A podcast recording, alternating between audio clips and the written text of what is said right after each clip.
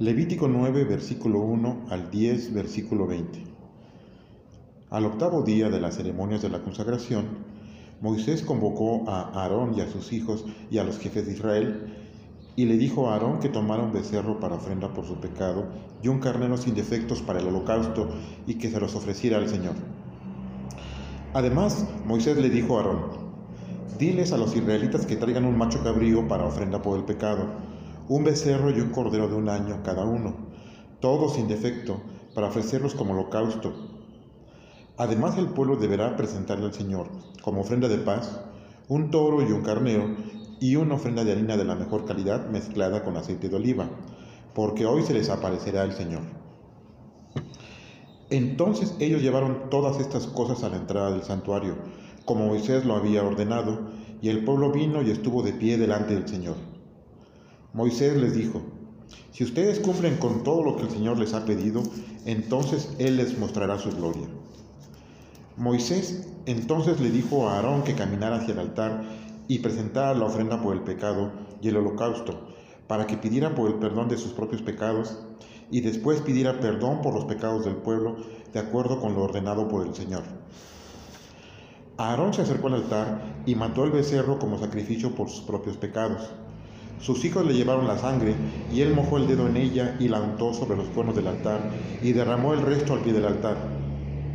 A continuación quemó sobre el altar la grasa, los riñones y el hígado de la ofrenda por sus pecados, de acuerdo con las órdenes dadas por el Señor a Moisés, y quemó la carne y la piel fuera del campamento. Le correspondió enseguida dar muerte al animal para el holocausto. Sus hijos le llevaron la sangre, y él la roció a lo largo y ancho del altar. Le llevaron el animal descuartizado, incluida la cabeza, y lo quemó sobre el altar. Enseguida lavó los intestinos y las patas y los ofreció sobre el altar como ofrenda quemada. Acto seguido, presentó la ofrenda del pueblo. Mató el macho cabrío y lo ofreció de la misma manera que lo había hecho con la ofrenda por sus pecados. De esta manera ofreció el holocausto al Señor, de acuerdo con las instrucciones recibidas. A continuación presentó la ofrenda de harina de la mejor calidad, Tomó un puñado y lo quemó sobre el altar junto al sacrificio de la mañana. Después degolló el becerro y el carnero que eran los sacrificios de paz que ofrecía al pueblo. Los hijos de Aarón le llevaron la sangre y él la roció a lo largo y ancho del altar. Luego tomó la grasa del becerro y del carnero, la grasa de las colas y la que cubría los intestinos y la que cubría los riñones y el hígado. Colocó todo esto sobre el pecho de estos animales y Aarón los quemó sobre el altar y meció los pechos y el muslo derecho como un acto de consagración al Señor, tal como Moisés lo había ordenado. Entonces, con las manos extendidas hacia la gente, Aarón los bendijo y descendió del altar. Moisés y Aarón entraron al santuario. Cuando salieron, bendijeron nuevamente al pueblo, y la gloria del Señor se apareció delante de toda la congregación. Entonces descendió fuego de la presencia del Señor, que consumió la ofrenda y la grasa que había sobre el altar. Cuando el pueblo vio esto, dio gritos de júbilo y adoró al Señor. Nadab y Abiú, hijos de Aarón, pusieron fuego sin consagrar en sus incensarios y ofrecieron incienso delante del Señor, de modo que actuaron en contra de lo que el Señor les acababa de ordenar. Entonces salió fuego de la presencia del Señor que los quemó y mató. Moisés le dijo a Aarón, esto es lo que el Señor quiso decir cuando declaró, me santificaré entre los que se acercan a mí y seré glorificado delante de todo el pueblo. Aarón permaneció en silencio. Moisés llamó a Misael y a Elzafrán, primos de Aarón, hijos de Uziel, y les dijo, vayan y saquen a sus hermanos que quedaron delante del santuario y llévenlos fuera del campamento. Se acercaron, pues, los agarraron por sus túnicas y los sacaron fuera del campamento como Moisés les había ordenado. Entonces Moisés les dijo a Aarón y a sus hijos Eleazar e Itamar, no lloren ni anden despeinados, ni se rasguen sus vestidos en señal de duelo. Si lo hacen, el Señor se enojará contra ustedes y les dará muerte también y hará caer su ira sobre todo el pueblo de Israel. El resto del pueblo sí puede lamentar la muerte de Nadab y Abiú y puede hacer duelo por el terrible fuego que el Señor ha enviado. Pero ustedes no deben salir del santuario pues si lo hacen serán castigados con la muerte, porque el Señor los ha ungido. Ellos hicieron pues lo que Moisés ordenó. El Señor le habló a Aarón y le dijo, no bebas vino ni otras bebidas alcohólicas cuando tengas que entrar al santuario o morirás. Esta norma se aplicará a tus hijos y a todos tus descendientes, de generación en generación. Así que deben aprender a distinguir entre lo que es sagrado y lo que no lo es, entre lo puro y lo impuro. De modo que también podrán enseñarles a los israelitas las leyes que yo, el Señor, les he dado por medio de Moisés. Entonces Moisés le dijo a Aarón y a los hijos que le quedaban, es decir, Eleazar e Itamar, tomen lo que ha quedado de la ofrenda de harina de la mejor calidad y cómanla sin levadura junto al altar. Es una ofrenda santísima. Por lo tanto, la comerán en un lugar santo. Esa parte de las ofrendas presentadas por fuego al Señor te pertenece a ti y a tus hijos. Así se me ha mandado. También podrán comer en un lugar puro el pecho que fue mecido y presentado al Señor y el muslo que fue entregado como contribución. Es la porción que te pertenece a ti y a tus hijos e hijas para que se alimenten. Es la porción que les pertenece de los sacrificios de paz presentados por el pueblo de Israel. El pueblo debe traer el muslo que fue apartado y el pecho que se ofreció cuando se quemó la grasa, y ambos serán presentados y mecidos delante del Señor. Después de eso serán para ti y para tu familia, porque el Señor lo ha ordenado así. Moisés buscó diligentemente el macho cabrío de la ofrenda por el pecado, y cuando descubrió que lo habían quemado, se disgustó mucho con Eleazar e Itamar, los dos hijos de Aarón. ¿Por qué no se comieron la ofrenda por el pecado en el santuario? les dijo. Es una ofrenda santísima y Dios se las ha dado a ustedes para que quiten el pecado de la congregación, para hacer expiación por ellos delante del Señor puesto que su sangre no fue llevada al interior del santuario, debían haberla comido aquí, como les ordené. Pero Aarón intercedió delante de Moisés. Ellos han presentado hoy la ofrenda por el pecado y el holocausto delante del Señor. Y precisamente hoy me ha sucedido la desgracia de perder a mis hijos. Si yo hubiera comido la ofrenda por el pecado en un día como este, ¿habría agradado al Señor? Cuando Moisés oyó la respuesta de Aarón, quedó satisfecho. Salmo 25, versículos 1 al 7. A ti, Señor, elevo mi alma. En ti confío, mi Dios. No permitas que me humillen. No dejes a mis enemigos que se alegren en mi derrota. Nadie que tenga fe en ti, Dios mío, se avergonzará de haber puesto su confianza en ti. Pero los que engañan a otros serán avergonzados. Enséñame la senda que debo seguir, Señor. Indícame el camino por donde debe andar Guíame por medio de tu verdad. Enséñame, porque tú eres el Dios que me da salvación. En nadie sino en ti tengo esperanza todo el día. Acuérdate, Señor, de tu misericordia y gran amor que siempre me has mostrado. Pasa por alto los pecados de mi juventud, Señor. Mírame con ojos de misericordia y de perdón. Proverbios 9, versículos 13 al 18. La mujer necia es escandalosa es ignorante y ni siquiera lo sabe. Se sienta a la puerta de su casa, en lo más alto de la ciudad. Llama a los que pasan por allí, a los que andan por el buen camino. Vengan conmigo los inexpertos, les dice a los faltos de juicio. El agua robada es más refrescante y el pan que se come escondida sabe mejor. Pero ellos no se dan cuenta que allí está la muerte y que sus invitados ahora están en el fondo de la fosa. Marcos 1, versículos 21 al 45. Llegaron a Capernaum. El día de reposo por la mañana entraron en la sinagoga y Jesús comenzó a enseñar.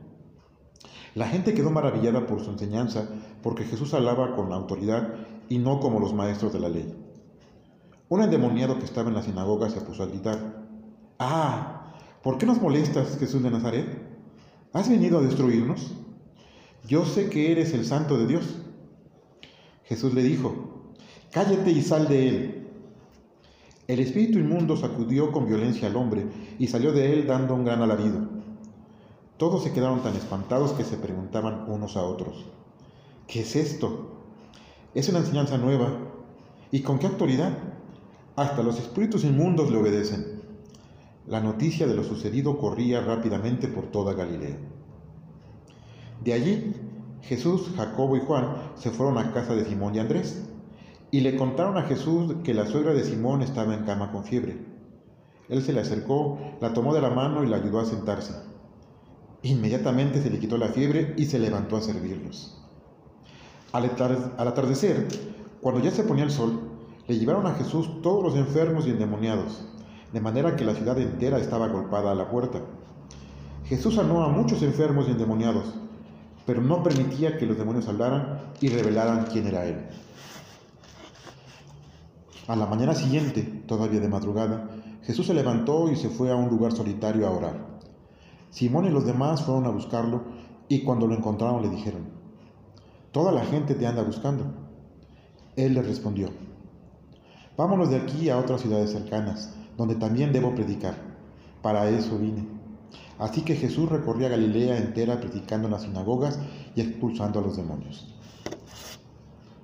Un leproso se le acercó y de rodillas le dijo, Si quieres, puedes sanarme. Jesús, compadecido, lo tocó y le dijo, Quiero, queda curado. E instantáneamente la lepra desapareció y quedó limpio. Jesús lo despidió de inmediato y le recomendó con seriedad lo siguiente. Mira, no le digas a nadie que yo te curé. Vete a presentarte ante el sacerdote y llévale la ofrenda que Moisés mandó, para que les conste a los sacerdotes. Pero tan pronto salió de allí, comenzó a divulgar lo que había sucedido. Como consecuencia de esto, Jesús ya no podía entrar libremente en ninguna ciudad. Tenía que quedarse en los lugares apartados y aún así de todas partes llegaban a él. Dios te bendiga mucho. En nuestra lectura de hoy en Marcos 1, 21 al 45, podemos ver al menos cuatro escenarios en el que Jesús se manifestó de una manera muy poderosa.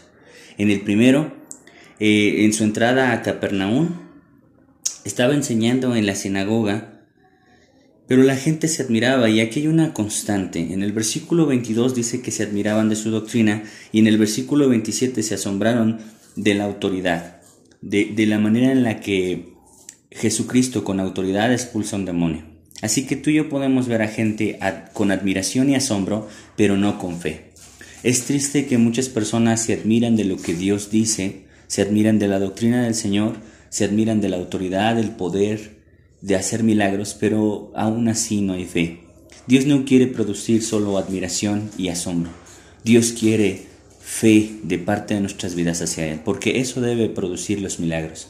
Hay mucha gente que dice Dios me sanó, Dios mm, mm, pagó una deuda, Dios hizo un milagro en mi matrimonio, pero eso no significa que le tengan fe tienen asombro y están sorprendidos y, tienen admiración por Jesús, pero no fe.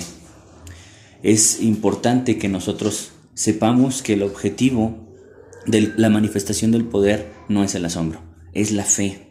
Dice que la gente se admiraba de la doctrina de Jesús porque enseñaba como quien tiene autoridad y no como los escribas. Evidentemente tenían la inteligencia suficiente para reconocer que Jesucristo tenía una doctrina mucho muy diferente a, la de los escribas y los fariseos. Así que podían darse cuenta que estos hombres no tenían entonces ninguna autoridad. Sin en cambio, si leemos los evangelios notamos que los fariseos y los escribas tenían gente que los seguían. Les hacían caso a pesar de que su doctrina no era como la de Jesús.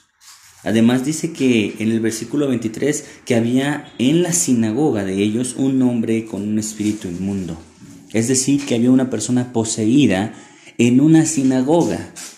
No podríamos creerlo, pensaríamos que una persona poseída se, encuentra en un lugar donde hacen brujería, eh, eh, eh, en el ocultismo, pero en una sinagoga, en, una, en un centro religioso, ¿hay un endemoniado?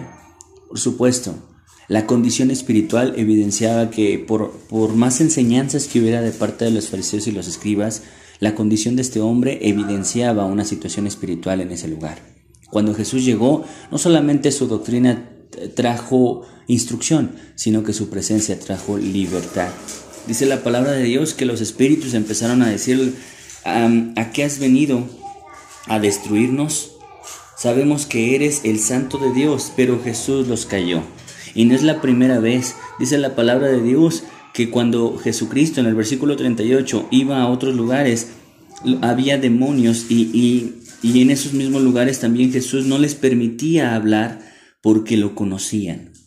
Si Jesús algo nos dejó muy claro en su evangelio, en sus cuatro evangelios, es que él no buscaba promoción, él no deseaba la fama, él buscaba la publicación del evangelio poderoso. Él no necesitaba publicidad y mucho menos de los espíritus inmundos. Bien, él pudo haber permitido que los espíritus mostraran incluso que él era el Hijo de Dios, pero él no quería ser conocido a través de los espíritus inmundos, él quería ser conocido a través de él mismo. Nosotros tenemos que conocer a Dios no a través de un espíritu ni de una, de una persona, tenemos que conocer a Jesús a través de Jesús. Esto es en su palabra completa y poderosa. En esta porción de la escritura que es del versículo 21 hasta el versículo 28, vemos a gente con admiración y asombro, pero no con fe. En el siguiente escenario Jesús sana a la suegra de Pedro, pero hay que denotar algo importantísimo. La suegra de Pedro estaba acostada con fiebre y, y dice la palabra de Dios que entonces Jesús se acercó y la tomó de la mano y la levantó e inmediatamente la dejó la fiebre y ella le servía. Aquí vemos una verdadera consecuencia de un encuentro con los milagros de Jesús. Cuando decimos Dios me sanó, Dios me libró de una deuda, Dios hizo, un milagro en mi matrimonio, pero nuestra vida no es consecuente a este acto, entonces en realidad solo tuvimos una experiencia religiosa. Pero cuando tuvimos un encuentro con Dios, con su poder, con su misericordia y su sanidad, el servicio es una marca de ese encuentro. Si nosotros decimos que nos encontramos con aquel que nos libró, nos salvó y hizo un milagro en nuestras vidas, pero no le servimos, no le creemos, no le seguimos, entonces ese encuentro no tuvo ninguna importancia para nosotros, no tuvo ninguna consecuencia positiva para nosotros, simplemente una experiencia religiosa. Pero esta mujer evidenció que su encuentro con Dios produjo servicio. Del versículo 32 al versículo 34, Dice la palabra de Dios que cuando llegó la noche, luego que el sol se puso, le trajeron a todos los enfermos y endemoniados. Y toda la ciudad se agolpó en la puerta. Y Jesús, no negándose, sanó a todos. Y dice su palabra en el versículo 34, y no dejaba hablar a los demonios, porque le conocían. Recordemos que Jesús no buscaba la promoción y menos la de los demonios.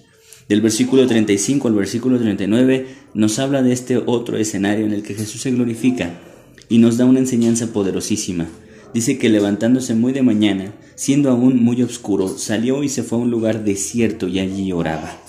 Jesucristo, a pesar de, su agenda tan ocupada y de tanta necesidad espiritual en la gente, Él siempre se apartaba para orar. Hermanos, tú que me escuchas, no podemos vivir una fe en Dios sin oración. No existen, no existen los cristianos que no oran. No existen los cristianos que solo son de domingo y que escuchan la palabra, pero no la leen durante la semana y mucho menos oran. Jesucristo no solamente es el modelo del cristianismo, Jesucristo debe de ser el molde del cristiano. Nosotros tenemos que hacer lo mismito que Jesús hacía. Jesús oraba, no solo se congregaba cada ocho días porque esa era su costumbre. Jesús oraba Siempre se aseguraba de irse a un lugar desierto donde no hubiera nada ni nadie para pasar tiempo con su Padre. Ese debe ser nuestro ejemplo mayor. Eh, el Señor Jesús del versículo 40 al versículo 45 dice que sana a un leproso. Un leproso se acerca a Jesús. Recordemos que los leprosos estaban excluidos de la sociedad. No podían eh, eh, acercarse a la ciudad porque había un lugar específico para los leprosos. Y si los leprosos se acercaban a la gente, la gente podía gritar, inmundo, inmundo, y tomar piedras y apedrearlo, porque estaba buscando contagiar a otros, porque estaba eh, eh, acercándose para, pues sí, hacer daño a la sociedad. Su enfermedad era altamente contagiosa. Entonces, este hombre arriesgó su vida, y es que eso es lo que tenemos que hacer. El que quiera guardar su vida, la perderá, pero el que, el que dé su vida por causa de Cristo la ganará. Este hombre lo entendió así dio lo, que tenía de vida, lo poco que tenía de vida, la vida tan destruida que tenía y se acercó a Dios. Y, al acercarse a Dios encontró el poder del Señor. Entonces dice la palabra de Dios que Dios lo, le dio misericordia y lo sanó y al instante él quedó limpio de la lepra. Pero le dijo algo importantísimo el versículo 44, que tiene una coherencia con toda la enseñanza de, estos, de estas escrituras. Dice la palabra de Dios que le dijo, mira, no le digas a nadie, sino solo ve y muéstrate al sacerdote. Entonces, eso es lo que hizo Jesús, eso es lo que eh, Jesucristo hizo con él. Le pidió que no se lo dijera a nadie. Él no buscaba promoción. Veamos la constante de Jesús. Jesús no estaba buscando fama, promoción, que la gente le dijera, ah, sí es el Cristo. Él, él quería que cada persona se diera cuenta quién era Cristo, sin tener la intervención de nadie. Y es precisamente lo que el Señor busca de nosotros que sepamos que Cristo es Cristo, no porque me lo dijo mi abuela o mi pastor o mi amigo, sepamos que Cristo es Cristo porque se reveló a nuestras vidas en primera persona. Dios te bendiga mucho. Observemos y contemplemos en el Evangelio la muerte, vida y resurrección de Jesucristo, porque en ella vamos a encontrar poder.